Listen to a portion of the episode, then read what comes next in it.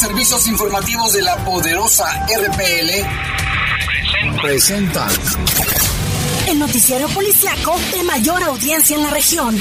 Bajo fuego. Notas, comentarios y más. Jaime Ramírez, Lupita Tilano y Lalo Tapia. Trabajamos en conjunto para mantenerte informado de los sucesos más importantes ocurridos al momento. Ocurridos al momento. En Bajo Fuego, tu opinión es importante. Comunícate al 477-718-7995 y 96. En Bajo Fuego, esta es la información.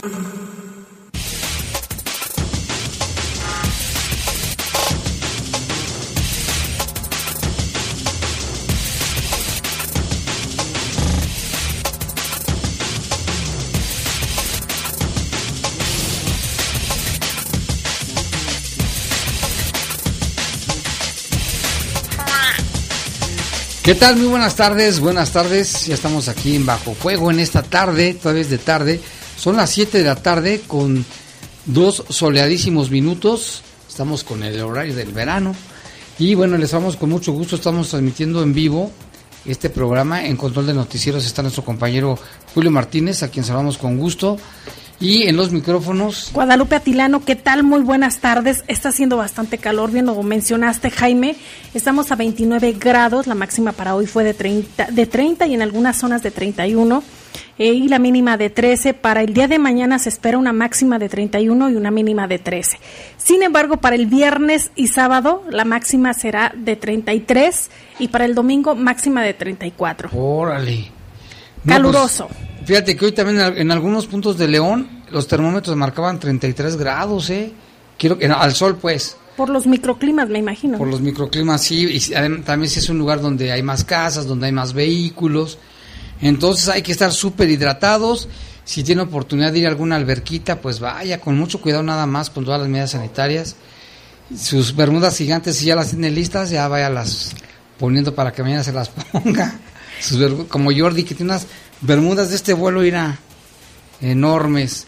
Pero también aquellas personas que van a hacer uso de las albercas, por favor, muchísima higiene, no se haga pipí dentro de la alberca, porque hay muchas bacterias. Hay muchas bacterias. Ya las que te dé salud estuvo haciendo un operativo de vigilancia en todos los centros recreativos donde hay albercas precisamente y han analizado los que no hay este hasta el momento situaciones este de qué preocuparse. Pero aún así eh, existen los mal portados. Sí. Y bueno, pues vámonos con información. Yo soy Jaime Ramírez y mire esta tarde que parecía tranquilo este día, miércoles santo, pues no, esta tarde ejecutaron a un hombre en el Boulevard Vasco de Quiroga, en la colonia Benito Juárez, y también se habla de otro ataque armado en Lomas de la Piscina. Una joven deportista denunció ser víctima de violencia e intento de homicidio por parte de su expareja. Le tendremos los detalles. ¿Qué nos pasa de veras como seres humanos? Y vincularon a proceso penal a un ex policía, ex policía, y además líder de una célula criminal que operaba en Celaya y Comonfort por atentar contra la vida de cuatro elementos de la Agencia de Investigación Criminal. Esclarece la Fiscalía el asesinato de un hombre que vendía helados en el municipio de Yuriria. Y en la información del país, identificaron a la mujer, fue una mujer, ¿eh? fíjese, la que le dio una bebida con algún tipo de droga a una joven en un bar y que murió y otra de ellas se encuentra grave. Resulta que era una de sus amigas, entre comillas, ya la tienen identificada y la andan buscando. Y en información del mundo detienen al presunto responsable del tiroteo en el metro de Nueva York. Tiene nueve antecedentes penales, le diremos cuáles son. Son las siete con seis. Gracias a Martín también por los reportes, a Rafael Vargas que nos tienen bien alimentados de información de lo que ocurre casi al momento. Muchas gracias. Vamos a hacer una pausa regresamos con más información. Comunícate con nosotros al 477-718-7995 y 96. WhatsApp 477-147-1100. Regresamos a Bajo Fuego. Estás en Bajo Fuego. Bajo Reportes, comentarios, sugerencias. Comunícate a los servicios informativos de la poderosa RPL vía WhatsApp al 477-495-1839. 477-495-1839. En el poder de las noticias. Y bajo fuego. Contamos con información cierta, veraz y oportuna. Así son los servicios informativos de la poderosa RTL. 100% confiables. Confiables, confiables. Estás en Bajo Fuego. Bajo Fuego. Reportes, comentarios, sugerencias. Comunícate a los servicios informativos de la poderosa RPL vía WhatsApp al 477-495-1839. 477-495-1839.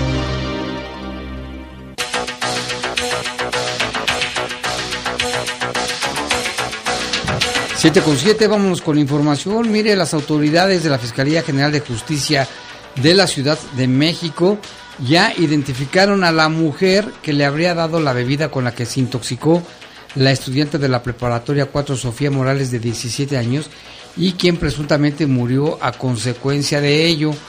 La presunta responsable sería compañera y amiga de la víctima, de acuerdo con lo declarado por otras dos estudiantes que también resultaron intoxicadas tras ingerir el líquido que les ofreció la sospechosa. ¿Con qué filo haría esta mujer? Mientras estaban en un bar de la colonia Doctores en la alcaldía de Cuauhtémoc el viernes pasado, las víctimas cuyas identidades serán reservadas informaron en un principio que no conocían a la mujer. Ah, vaya, pero ayer al rendir su declaración aportaron datos de la identidad de la presunta responsable que les otorgaron otros compañeros que asistieron a ese bar con motivo de celebrar su graduación.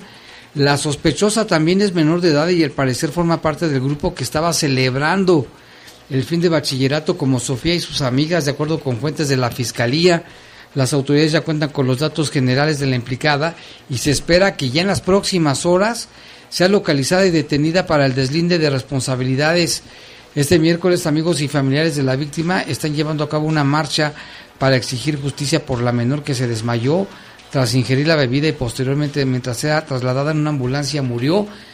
De esto ser cierto, Lupita, y que es presunta responsable hasta que no se le demuestre lo contrario, ¿con qué fin les habrá echado esa sustancia a sus compañeras? Por eso siempre recomiendan, Jaime, aguas con eh, las bebidas que te tomas, puede estar incluso adulterado, o aquellas eh, personas que se pasan de, de listas, es decir, nunca dejes tu bebida sola, también es lo que recomiendan algunas autoridades, a donde vayas, sobre todo al antro, los chavos, que les encanta. Pero mire, ese caso todavía pues no ha sido cerrado, eh, todavía está abierta la carpeta de investigación, vamos a esperar más, más datos. Y por otra parte, como bien lo mencionabas Jaime, ya en días anteriores, la violencia no para en nuestro país. La Semana Santa inició con 155 personas asesinadas. Y es Semana Santa, ¿eh? El lunes 11 y martes 12 de abril, de los cuales 32 casos ocurrieron en Jalisco el 20.6% de acuerdo con las cifras del informe del Secretariado Ejecutivo del Sistema Nacional de Seguridad Pública. El lunes 11 de abril, Jalisco reportó 25 víctimas de homicidio doloso, la segunda cifra más alta de casos en lo que va del presente año, solo por debajo de los 29 asesinatos reportados en Michoacán el pasado 28 de marzo. Al inicio de la Semana Mayor, Michoacán se reportó como la segunda entidad con más asesinatos, esto con 18 casos, 9 por día, seguido de Guanajuato, con 12, 12 personas asesinadas, 6 casos el lunes y 6 el martes pasados. Con 9 personas asesinadas entre el lunes 11 y martes 12 de abril, se reportaron los estados de Baja California, Nuevo León, en estos casos todos los homicidios se cometieron entre el, eh, el martes, esto fue, y en Zacatecas también reporta en números. El informe de víctimas reportadas por el delito de homicidio en las fiscalías estatales y dependencias federales, compilado por el sistema eh, de seguridad pública, establece que en el inicio de la Semana Santa en Guerrero se reportaron ocho casos. Los estados de Jalisco, Oaxaca y Puebla registraron cinco víctimas de este delito cada uno, mientras que en Chihuahua y Veracruz se cometieron cuatro asesinatos en cada uno. El informe establece que en los primeros 12 días del presente mes, en el país se han registrado 879 casos, es decir, eh, personas asesinadas, para un promedio de 73.1 casos por día. Es muy alto, Lupita, perdón, hay que hacer un, paréntesis. 878 personas en los primeros 12 días del mes. En promedio, 73.1 casos por día. Y en lo que va del 2022, las cifras oficiales reportan, en lo que va de este año, increíble la cifra, además que en la guerra de Ucrania, 7.113 víctimas de homicidio doloso para dar este mismo promedio de 70 casos diarios en la República Mexicana. Esto está de terror, ¿eh? la verdad. Y destacan, como le mencionábamos, Guanajuato, Jalisco y Michoacán. Guanajuato siempre en los primeros lugares. Y en otra información, el equipo de expertos argentinos de antropología forense identificó los restos de dos personas desaparecidas desde diciembre del año 2014 en Piedras Negras, en Coahuila, y los restos ya fueron entregados a sus familias el día 8 de abril. Las víctimas fueron identificadas como Horacio Castruita Hernández y Francisco Ezequiel Puente Ramírez de 35 y 17 años. La identificación efectuada por la Fiscalía de Coahuila es parte del proceso que inició el equipo argentino de expertos con la identidad de Diego Alonso y David Basilio Díaz Pérez, cuyos restos fueron entregados a su madre María Guadalupe Pérez el 8 de diciembre en Saltillo. Los cuatro jóvenes desaparecieron el 8 de diciembre del año 2014 en Piedras Negras. Un día después se ubicó el carro en el que viajaban, en el cual se encontraron restos. En un comunicado emitido por el Centro para los Derechos Humanos Fray Juan de Larios, Fuerzas Unidas por nuestros desaparecidos y desaparecidas en Coahuila y Familias Unidas en la búsqueda y localización de personas destacaron que las autoridades tanto estatales como federales en estos siete años declinaron realizar la identificación por falta de presupuesto. A ver, como para otras cosas sí tienen. Lo que llevó a María Guadalupe a buscar otras opciones y fue así como a través de este grupo de expertos argentinos se identificaron primero los restos de Diego y David, los cuales fueron entregados en diciembre.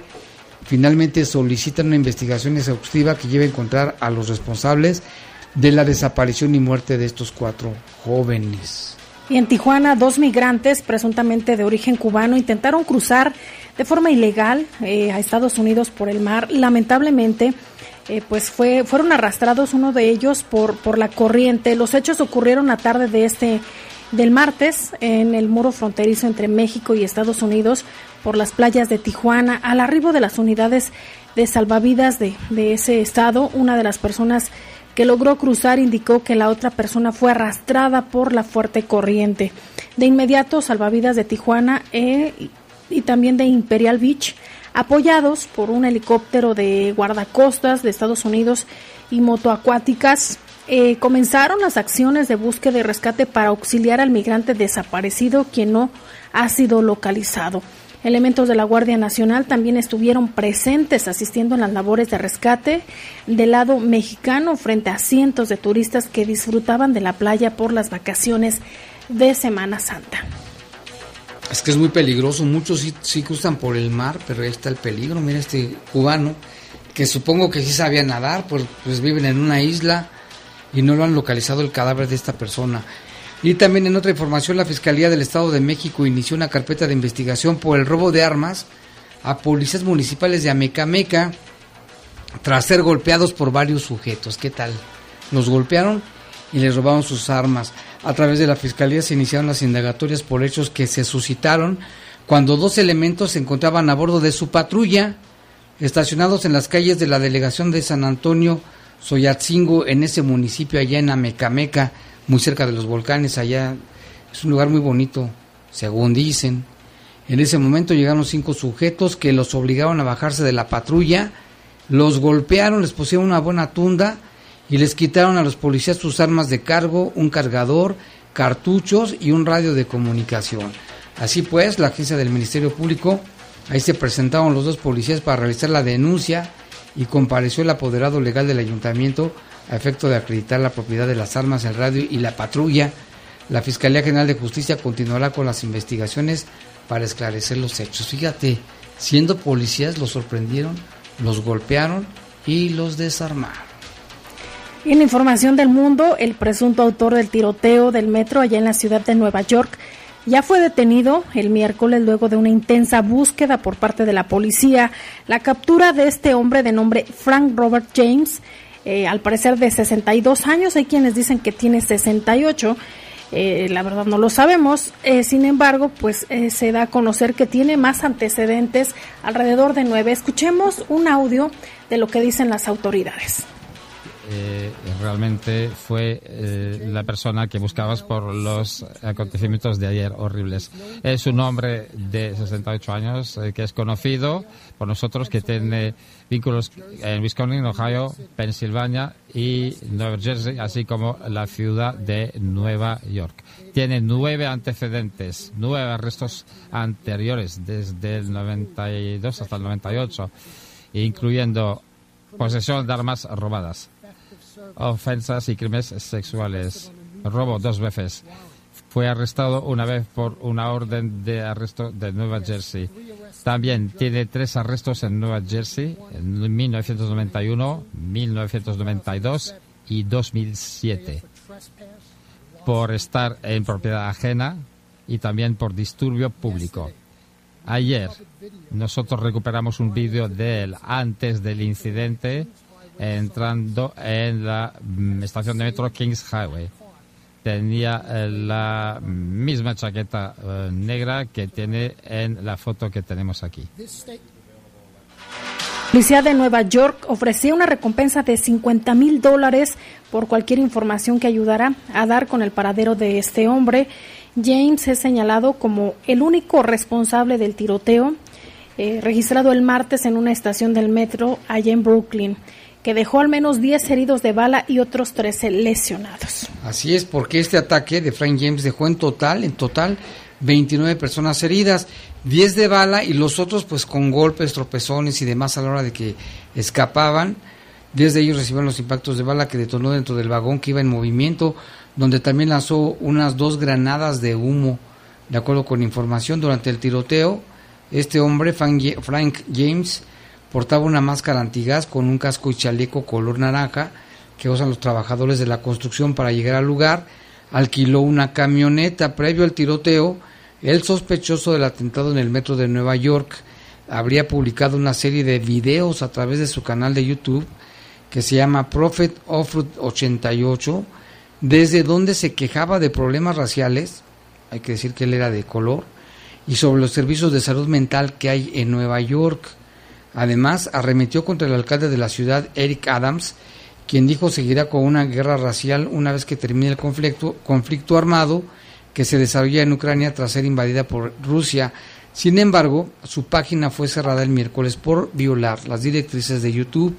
El alcalde Adams pidió a los ciudadanos que estuvieran vigilantes y agregó que no hay pruebas de que el tirador tuviera un cómplice. Parece ser, todo parece indicar que actuó solo. Pero también se sospecha, Jaime, que pudiera padecer de sus facultades mentales. Loco, loco, pero no tanto. Bueno, sí, lo que hizo. Es lo que estarán investigando. Ya son nueve, nueve detenciones por diversos delitos, como lo escuchábamos, y ahora pues se suma esta detención. Y por otra parte, el Consulado de México en la ciudad de Nueva York, eh, Jorge Islas, descartó que hubiese presencia de conacionales durante el tiroteo en el tren en esa ciudad estadounidense mismo que dejó un total de 29 personas heridas al momento. El funcionario mexicano confirmó que los canales de comunicación e investigación del caso se mantienen abiertos con la intención de ofrecer el apoyo necesario. Además, Islas describió que hay presencia del equipo de protección en cada uno de los hospitales donde trasladaron a las personas heridas, ello con el fin de brindar mayor información. De acuerdo con las autoridades, al momento se reportan un total de 16 personas heridas por este tiroteo. Bueno, ya sabemos que son 29 en total. La policía de Nueva York descartó además la existencia de artefactos explosivos en el lugar. Este miércoles el Papa Francisco afirmó que hoy la guerra en Ucrania, como todas las demás, representan un ultraje a Dios una traición, el blasfema al Señor, así lo dijo, durante la audiencia general celebrada en el aula Pablo VI. Eh, Francisco volvió hoy a abordar el tema de la guerra y agregó que es siempre una acción humana que conduce a la idolatría del poder.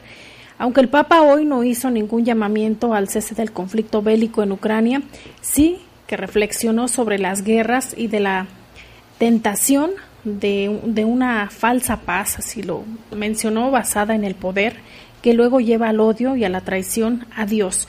El pontífice también citó el libro de, del autor ruso eh, Fyodor Dostoevsky, uno de los grandes escritores rusos de la literatura rusa. ¿eh? donde decía que la leyenda del gran inquisidor, que definió como siempre actual porque representa la lógica mundana.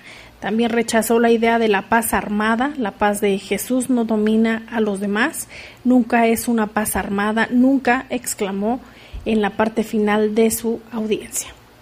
Así es, y además dijo el Papa, dice sí, porque mientras el poder mundano solo deja destrucción y muerte, y nosotros lo hemos visto en estos días, su paz construye la historia a partir del corazón de cada hombre que la acoge, y pidió que en estos días los fieles se pongan ante el crucifijo para pedir por la paz del corazón y la paz del mundo, y por otra parte a los fieles polacos les pidió que esta vez celebrarán la Pascua de manera especial junto a muchos invitados ucranianos, la Pascua es una celebración familiar y vosotros al abrirles vuestras casas os habéis convertido en su familia, aunque la mayoría de ellos celebrará estas fiestas una semana después, según la tradición oriental, ya que todos de vosotros juntos contemplar el crucifijo y esperar la resurrección de Cristo y la paz en Ucrania, añadió el Papa Francisco. El presidente ruso Vladimir Putin afirmó ayer que las negociaciones con Ucrania están estancadas debido a que las autoridades ucranianas incumplieron lo pactado en Estambul, Turquía,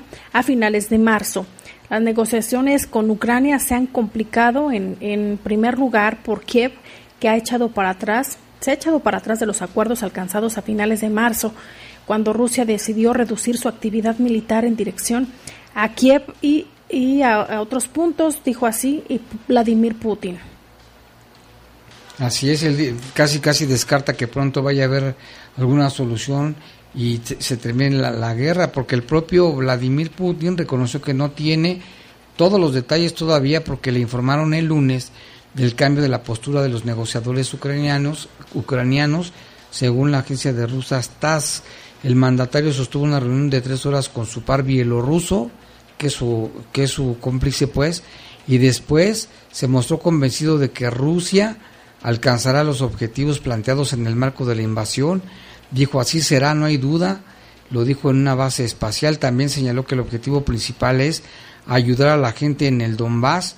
Saben que las fuerzas que están participando en esta operación, dice el eufemismo ruso para referirse a la invasión de su país vecino. Así de que el mismo Vladimir Putin casi casi descarta que pronto haya una solución pero fíjate qué necesidad de que estén matando gente. Y continúan, obviamente, las eh, descalificaciones o, los señalamientos por parte del presidente de Estados Unidos, Joe Biden, hacia eh, estas acciones que, que, está realizando Rusia. Y por su parte, el presidente ucraniano Volodymyr Zelensky está solicitando más ayuda en estos momentos para seguir defendiendo a su país. Pues qué, lástima que esto no termine pronto o no tenga avisos de una solución. Y en otra información, mire, totalmente diferente, una entrenadora allá en el Aquarium de Miami fue atacada por un delfín en pleno espectáculo. En un video que ya se volvió viral en las redes sociales se puede ver a la mujer siendo atacada por el delfín mientras personas miraban el espectáculo. Este delfín rasguñó a la entrenadora e intentó empujarla hacia el agua. Al parecer, según informes de las autoridades, el animal se defendió porque se sintió atacado por la entrenadora. El video fue publicado en TikTok y generó decenas de comentarios, algunos de ellos criticando el uso de animales para los espectáculos y el entretenimiento. Afortunadamente, la entrenadora de 28 años solo resultó con algunas heridas leves que no representan mayor peligro. Sin embargo, la mujer fue trasladada a un hospital cercano para revisar las lesiones y descartar mayores problemas los ataques de, delfines suelen ser poco comunes, de acuerdo con los expertos, ya lo sabemos, Lupita, porque se supone que los, delfines son, este, aparte de que son mamíferos, que son muy inteligentes y, lo hemos visto que son amigos del ser humano. ¿eh? ¿Cuántas veces hemos visto videos de, de los delfines cómo van custodiando navegaciones? Pero sí no falta uno que otro también que se enoje, como los seres humanos. ¿eh? También usan los, los delfines para eh, realizar terapias con los niños que tienen alguna eh, cuestión eh, tanto motriz como eh, algún, algún padecimiento del sistema neurológico que los usan también a estos delfines para, para las terapias. Así es. Así se oyen.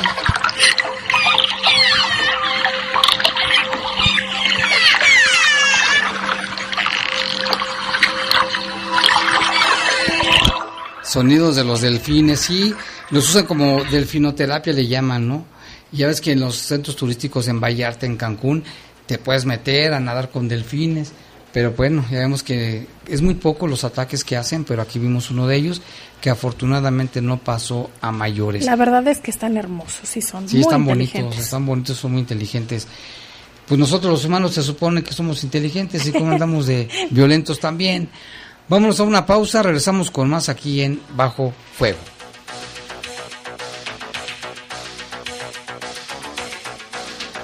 Estás en Bajo Fuego. Bajo Fuego. Fentanilo, heroína, cocaína, piedra, cristal.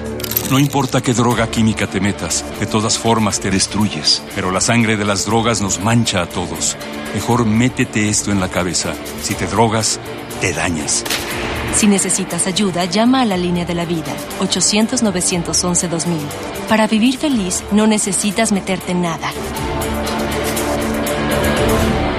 Gobierno de México. El espacio de radiodifusión en México es propiedad de toda la población. La radio y la televisión difunden contenidos y, por ley, deben respetar los derechos de las audiencias, que son derechos humanos. Pluralidad, igualdad, diversidad ideológica, no discriminación, derecho a la información, libertad de expresión y otros más.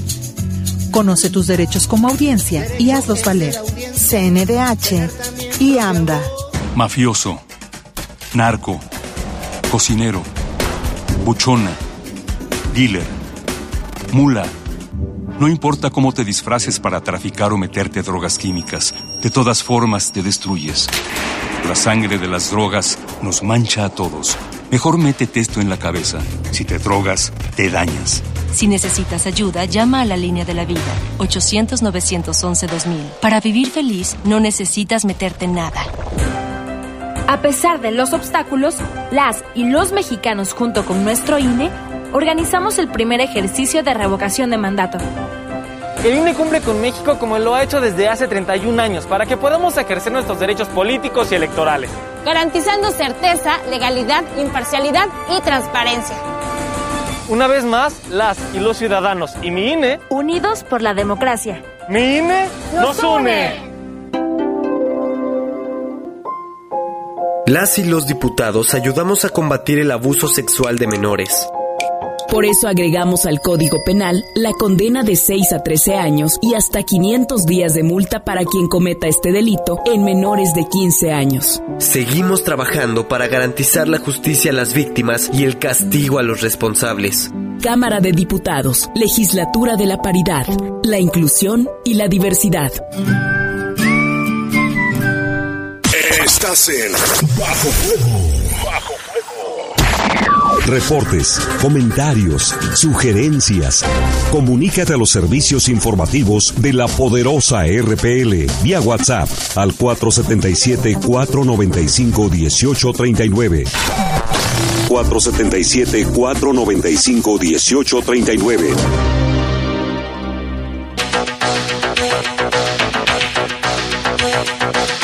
Aquí en Bajo Fuego, son las 19 de la tarde con 31 minutos, las 19 horas con 31 minutos, y ya tenemos enlace telefónico con nuestro compañero Lalo Tapia, que tiene información de dos casos, dos homicidios más aquí en León, uno en la colonia Benito Juárez, por ahí por el Boulevard Vasco de Quiroga, y otro en la piscina, que estaba herido, pero ya lamentablemente al parecer ya falleció. Adelante Lalo, buenas tardes.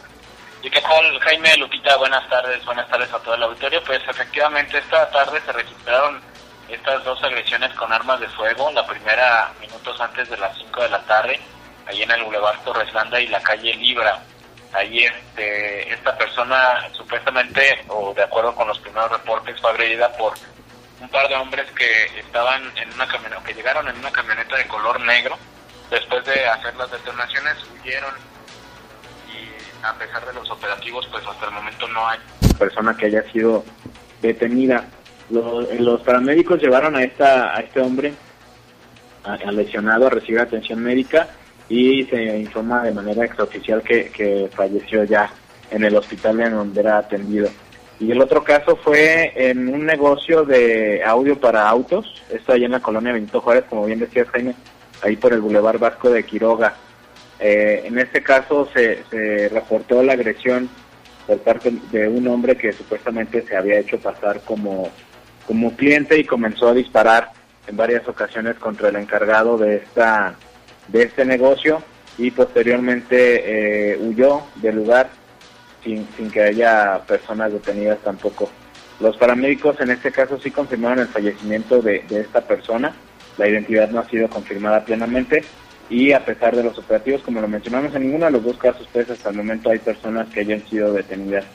Y pues bueno, serían 28 los asesinatos ya registrados durante este mes, Jaime, este, que ya lo hemos mencionado, pues el promedio desafortunadamente sigue sigue manteniéndose, sigue eh, el promedio de por lo menos dos asesinatos por día y pues bueno, todavía no terminamos este miércoles, pero esperemos que ya sean los últimos casos.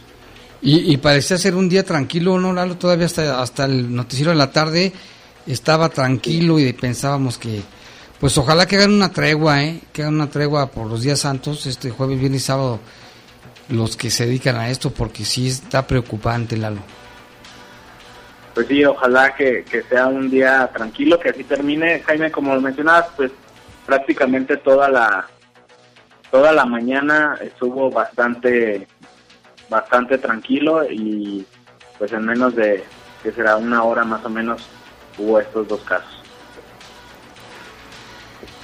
Y bueno, pues ahí está Lalo. Muchas gracias Lalo. Estamos al pendiente de lo que ocurran en estos días aquí en, se- en la Semana Santa, en el jueves, viernes, sábado y domingo. Gracias Lalo.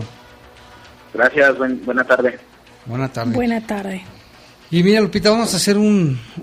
a cambiar de, información en un momento porque vamos a hablar sobre las. precisamente de las celebraciones de la Semana Santa. Y el párroco del Sagrario, Gerardo Alvarado, destacó la importancia de la misa del Jueves Santo, que es mañana, cuando se celebra la Cena del Señor, ya que los sacerdotes confirman su, su ministerio. Bueno, primero que nada, este, eh, ser muy conscientes que el día Jueves Santo eh, es un día muy especial para nosotros como iglesia. Es decir, ese día se nos dan tres regalos en la iglesia católica.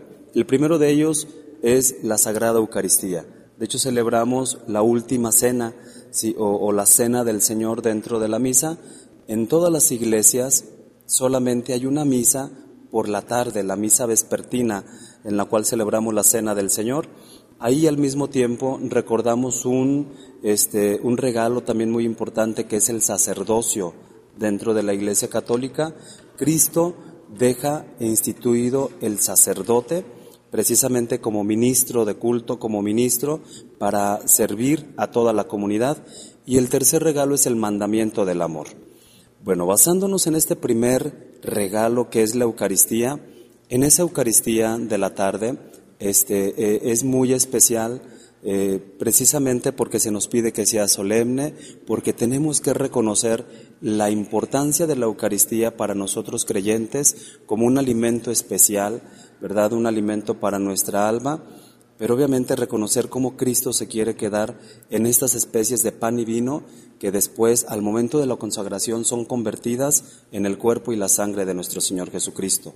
A diferencia de todas las demás misas, en esta del jueves santo hay una última parte, ¿verdad?, en la cual eh, celebramos la llamada traslación con el Santísimo. O sea, Después de la bendición se deja, eh, perdón, después de la comunión se deja eh, Jesucristo Eucaristía en el altar, hacemos una procesión con él y lo llevamos a un lugar especial. Bueno, pues también ahí el, el padre Gerardo Alvarado dijo que al término de la misa se realiza la tradicional visita de los siete templos en los que los fieles visitan a, Jesús en los momentos especiales que se hacen en cada iglesia fuera del sagrario. La visita de, las siete, de los siete altares, siete casas, siete templos es visitar a Jesús Eucaristía precisamente en estos monumentos especiales que se hacen en cada iglesia. Ahora bien, esta tradición viene de, muy antiguo. Este, allá en Roma la gente acostumbraba este, e, en base a una indulgencia plenaria que concede la Iglesia, que es la indulgencia plenaria que se le borran eh, los, todas las penas temporales que el pecador o el penitente ha realizado a lo largo de su vida, se borran todas, pero se nos pide precisamente visitar estos siete altares. Bueno, también el padre Gerardo Alvarado indicó que los fieles, los fieles, deben visitar los siete templos diferentes y rendir devoción en los monumentos especiales. Pues creo que poco, hay pocos fieles, pero bueno.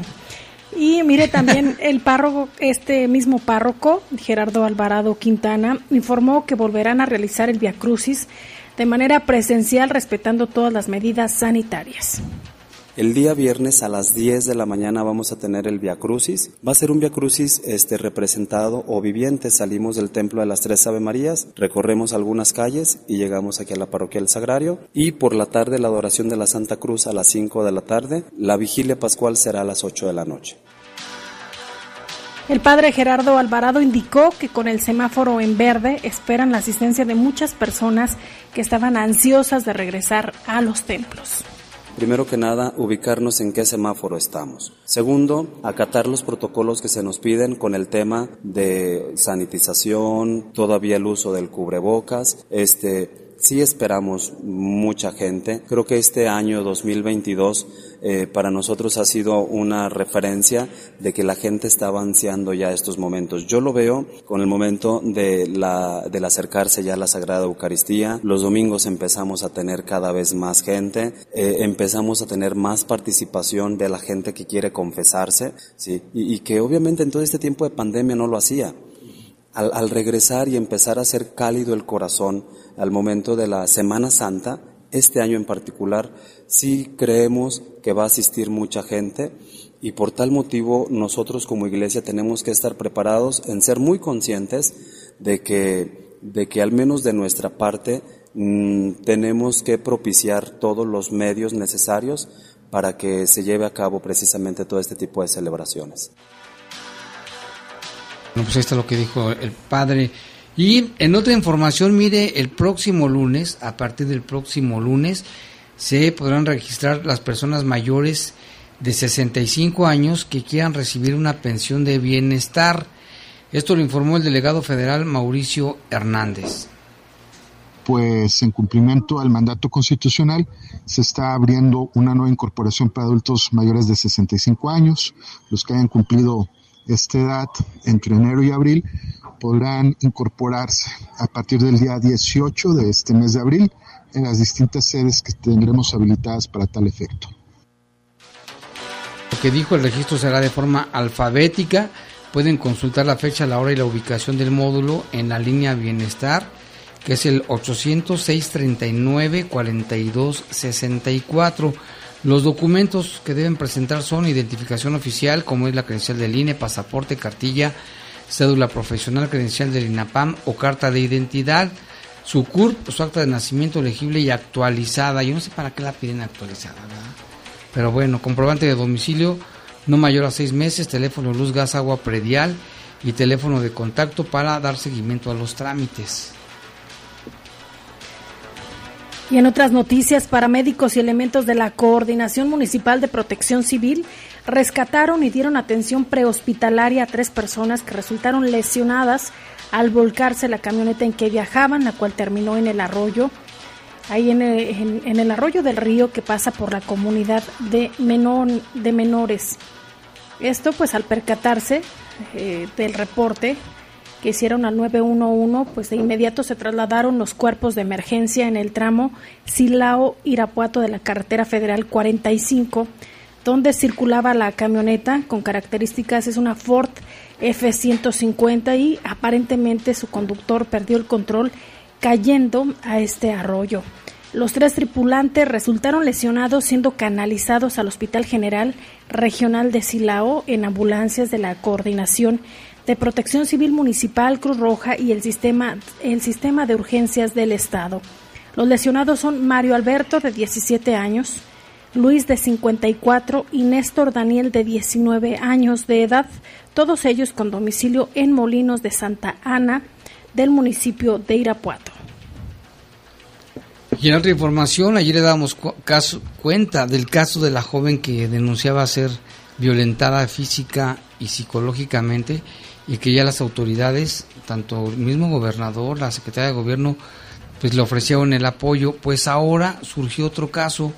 Esta nota la publica el periódico El Correo y fíjate, se trata de una destacada triatleta, dice la nota.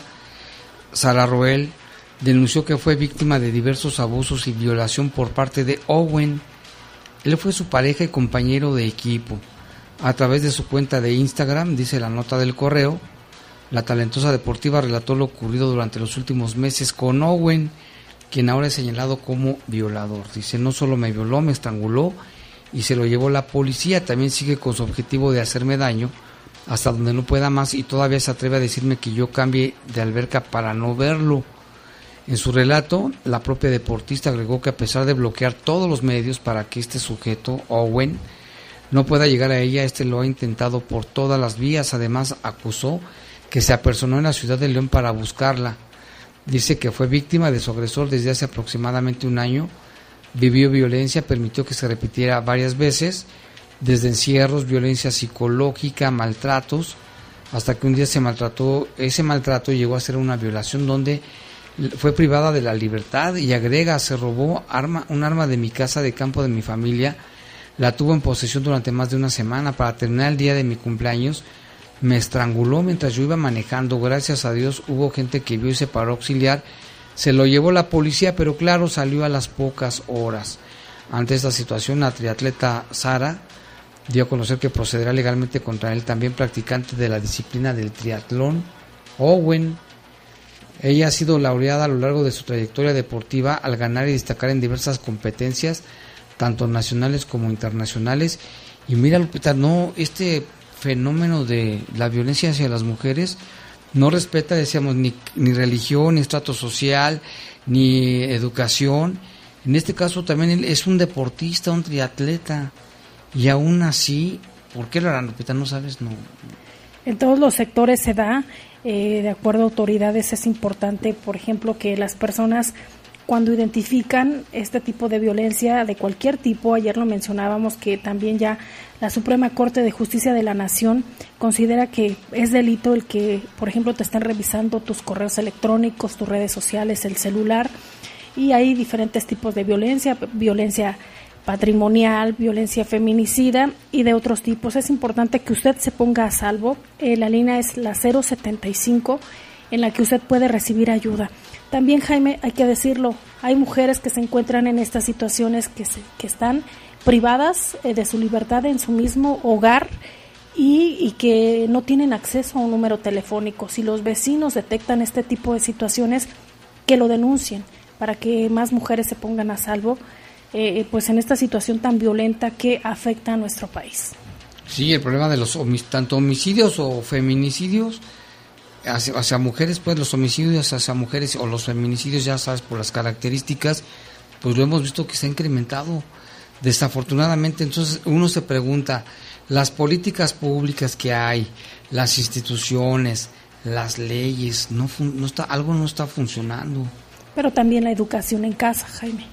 Pues hay gente que tiene educación. Pero como si lo permites tú, la violencia, y ves tus hijos desde pequeños ven violencia, lo pueden relacionar con que es algo natural, algo normal. No, y hay mujeres que así también lo ven. Y la ¿eh? violencia no es algo. Así es que me pegó el marido, pues no se deje, es que es normal. Porque es mi esposo, no, nadie tiene derecho a pegarle. Y también, Jaime, hay que decirlo, se ha incrementado la violencia en el noviazgo. Hay algunas chicas que señalan, eh, no es que cuando nos casemos va a cambiar, no cambia, o si cambia es peor. Así que aguas, aguas, hay que, hay que estar muy alertas en ese sentido. Mire, cambiamos de información. para médicos y elementos de la Coordinación Municipal de Protección Civil de Silao brindaron los primeros auxilios y apoyaron con las labores de rescate de un hombre que resultó lesionado al accidentarse mientras trabajaba en un segundo piso. El accidente se registró en el, en el callejón San Martín de la comunidad Comanjilla. Eh, la persona eh, resultó con, con lesiones de tibia y peroné responde al nombre de Álvaro, de 43 años. Luego de los primeros auxilios brindados por paramédicos de protección civil, fue necesario el apoyo de bomberos para poder bajarle del lugar donde se accidentó y ser canalizado al Hospital General Regional de Silao para una mayor atención y revisión médica. Y también en otra información, mire, Héctor Miguel es un ex policía pero además líder de una célula criminal que operaba en Celaya y en el municipio de Comonfort. Ya fue vinculado a proceso penal por intento de homicidio de cuatro agentes de investigación criminal, daños dolosos en agravio de un vehículo de motor de las fuerzas de seguridad y delito contra la salud en su modalidad de posesión simple en agravio de la sociedad. Como resultado de diversos ilícitos cometidos en Comonfort y en Celaya, la Fiscalía designó células de operación táctica y de inteligencia para llevar a cabo las investigaciones. Como resultado, se desplegó un operativo interinstitucional encabezado por la Agencia de Investigación Criminal con autoridades federales y estatales, donde se ejecutaron diversos cateos en varios puntos de Celaya.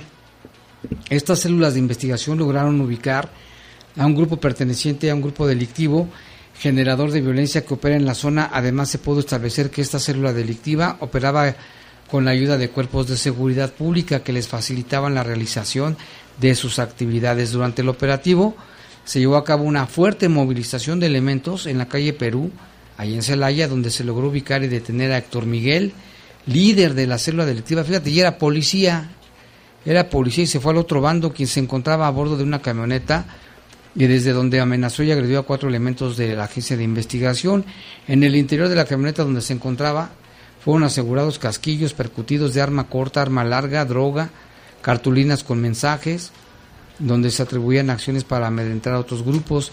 Finalmente Héctor Miguel fue llevado ante el juez, donde un agente del Ministerio Público expuso los elementos de prueba que lo incriminan en los delitos de homicidio en grado de tentativa, en agravio de cuatro agentes, daños dolosos en agravio de un vehículo de motor de la Fiscalía y el delito contra la salud en su modalidad de posesión simple en agravio de la sociedad. En esta razón, el juez resolvió vincular a proceso penal a Héctor Miguel bajo medida cautelar de prisión preventiva durante el plazo para el cierre de la investigación complementaria. Fíjate, y era, era policía. Y en el municipio de Yuriria, el 13 de abril del 2022, pues el día de hoy se da a conocer esta noticia. La Fiscalía General del Estado ya esclareció el asesinato de un hombre que vendía nieves en la colonia deportiva, allá en ese municipio ya mencionado. Su cadáver se encontró sin vida con heridas de bala cerca del Libramiento Sur, que da o que conecta Yuriria con Uriangato. En la escena también se encontraron una camioneta volcada. Bernardo N., conocido por vender nieves en la colonia eh, ya referida fue interceptado la tarde del pasado 30 de marzo del año en curso por un sujeto que se acercó a bordo de una camioneta, descendió y lo obligó a subirse en el vehículo. Una vez dentro de la camioneta, el ofendido fue esposado y trasladado a un determinado lugar al que no pudieron llevar al que no pudieron llegar ya que al circular sobre el libramiento eh, Yuriria Uriangato, un comerciante se abalanzó sobre el conductor provocando que perdiera el control del vehículo y se saliera de la cinta asfáltica. Tras haber provocado la volcadura, en ese mismo lugar la víctima recibió impactos de arma de fuego que le penetraron el cráneo y el tórax, por lo que falleció de forma instantánea. Lo anterior se pudo acreditar con una vez que el cuerpo del comerciante fue trasladado a las instalaciones del Servicio Médico Forense donde se realizaron eh, las, las pruebas de que, que tiene lugar la autopsia. Eh, también menciona la, la Fiscalía que la zona del hallazgo fue intervenida por personal ministerial y pericial, quienes pudieron extraer los indicios orgánicos y físicos que quedaron de la actividad registrada previamente y de la cual fue posible obtener diversos datos de prueba. La unidad de homicidios, en coordinación con la Agencia de Investigación Criminal, dieron seguimiento hasta lograr establecer la participación de un sujeto llamado Ángel, de apodo El Morras, de 21 años de edad, por quien se giró una orden de aprehensión por su probable participación en los hechos delictivos. Una vez detenido el Morras, fue llevado a comparecer ante un tribunal donde un agente del Ministerio Público le formuló la imputación por los cargos criminales que derivaron del homicidio de Bernardo. Ante ello, el juez resolvió vincular a proceso penal a Ángel por el delito de homicidio calificado bajo la medida cautelar de prisión preventiva durante un plazo de cuatro meses para el cierre de la investigación complementaria. Y bueno, en este momento son las 7.52 y tenemos un enlace telefónico con Jesús Hernández, el excomandante Jesús Hernández y un conocido de todas las tradiciones de León. ¿Qué tal, don Chuy? Buenas tardes. A ver, vamos a... Aquí tenemos Ahora sí, ya vamos a escuchar. Adelante, Chuy, buenas tardes. Sí, buenas tardes, Jaime, y buenas tardes para el auditorio. Pues sí, efectivamente, Jaime, mira, yo este, recuerdo que hace 50 años eh, las festividades de Semana Santa como que eran con mucho más devoción, había más personas que acudían en familia a lo que era eh, todos los eventos de lavatorio de pies, eh, la visita de los siete altares, el viernes eh, la crucifixión, las famosas tres caídas en los principales barrios aquí de León, como es el Calvario, Barrio Arriba, Huesillo, San Miguel y en sí este varios lugares eh, cercanos aquí a la ciudad. Chapalita, el Calvario. Chapalita, el Calvario, sí son lugares muy muy tradicionales que siempre se realizaba el, el Via Crucis. Y te digo, era era muy diferente, te estoy hablando de hace 50 años, y ya después este lo que venía haciendo el fin de semana eh, era muy común que la gente acudiéramos a lo que era la presa del Palote, lo que era alrededor de la ribera y de la presa, se llenaba de familias que iban en sus camionetas, otros caminando, y se buscaban alguna sombrita por ahí para estar eh, de día de campo ahí parte del día. Otros lugares donde también acudían era a la, donde están las compuertas, ahí en Ibarrilla, Ahí había unas compuertas donde también igualmente mucha gente se acumulaba. Parque Hidalgo. El Parque Juárez, que está ahí a un lado de la, de la estación de ferrocarriles, era muy concurrido, eh, principalmente para comer este las famosas lechugas. Y este, fíjate que había una, unos coquitos parecidos a la nuez, que eran de coco de aceite. Ya tengo mucho tiempo que no los veo yo que los vendan por ahí en los, eh, en los tianguis esos coquitos de aceite que se vendían para estas fechas. Ah, sí. Y este... Las lechugas sí se siguen vendiendo. ¿En la estación de tren no? No, pero ahí en el centro está la calle, creo que es Independencia. En una esquina hay una señora que vende lechugas así con, limón. Con limón, con sal de grano y con chilito piquín. Ah, qué padre, hay que ir chuy ahí. Ajá. No, pues sí, sí. Bueno, por eso de lo de la lechuga se sigue vendiendo por ahí en diferentes partes, ya ves también estás en los famosos este caldos de oso y todo. Era muy bonito en aquellos años este acudir a todos esos lugares. El Parque Hidalgo se abarrotaba y e-, era muy común ver las familias completas de que acudían a esos lugares de, diversión. Eh, también la tradicional quema de Judas ahí en la calle Llamarada que tiene ya muchos años de estarse celebrando en dicho lugar. Fíjate que también este por ahí en, los eh, mercados encontrabas figuras de cartón, o sea, Judas pues, que tú también los podías quemar en tu colonia, ahí en tu calle. Ah, sí. Y que por, lo, por, lo, regular queman a personajes, ¿no? De la política. Sí. personajes de la política y personajes del momento, pues, que estaban de, de moda. Y pues sí, este, mucho, mucho, mucho, este, había la tradición y se hacía con más fervor. Fíjate que yo recuerdo que este, cuando estaba, tenía ya como 10 años, este, nos, nos decían nuestros padres, nos mandaban Le, a los pares le- males. le puedes bajar un poquito a tu radio porque se escucha este Ah, doble. ya. doble.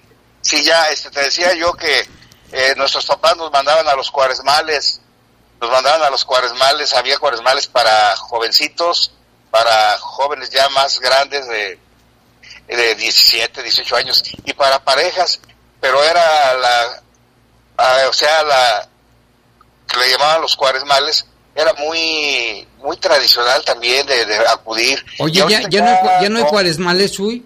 Sí hay, sí hay algunos eventos en algunas parroquias todavía se siguen llevando, pero como que anteriormente era más este el, el fervor pues de, Sí, no, te mandaban tus papás.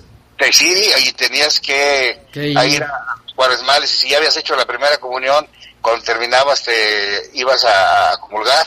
O sea, muy mucho muy bonito y han cambiado, te digo, mucho las tradiciones, porque ahorita ya por lo regular esperan la Semana Santa, pues muchos para irse por ahí a los antros, otros para irse de, de vacaciones a la playa. Así. Oye, Chuy, comentabas que las estaciones de radio eh, este, cambiaban su programación, ¿no? Y ponían música gregoriana o música sacra. Sí, efectivamente, mira, en ese tiempo, hace 50, 55 años, yo recuerdo que las pocas estaciones de radio que había en ese tiempo aquí en la ciudad, este, la Semana Santa se suspendía la música normal y ponían pura música sacra y, y tenían grabaciones de eventos de, relacionados a lo de las tres caídas. Y pues le aprendía uno mucho porque pues escuchaba uno, por ejemplo, lo de lo de Pilatos, de cuando se lavó las manos y todo eso, eran eh, tipo como las radionovelas que los pasaban en las estaciones de radio para este con los diferentes pasajes de la de lo de que es el Via Crucis. Ah, sí los pasaban ahí, Chuy. Sí, sí se pasaban. Este, yo estaba escuchándote eh, que entrevistaste a los jóvenes que fueron ahí que van a realizar el, el Via Crucis y así como ellos lo ah, personificaban, así se escuchaba en la radio. Y también fíjate que ah, había lugares muy tradicionales, por ejemplo aquí en Purísima del Rincón, eh, era muy concurrido ahí también la famoso eh, La Judea. Judas, la Judea, sí.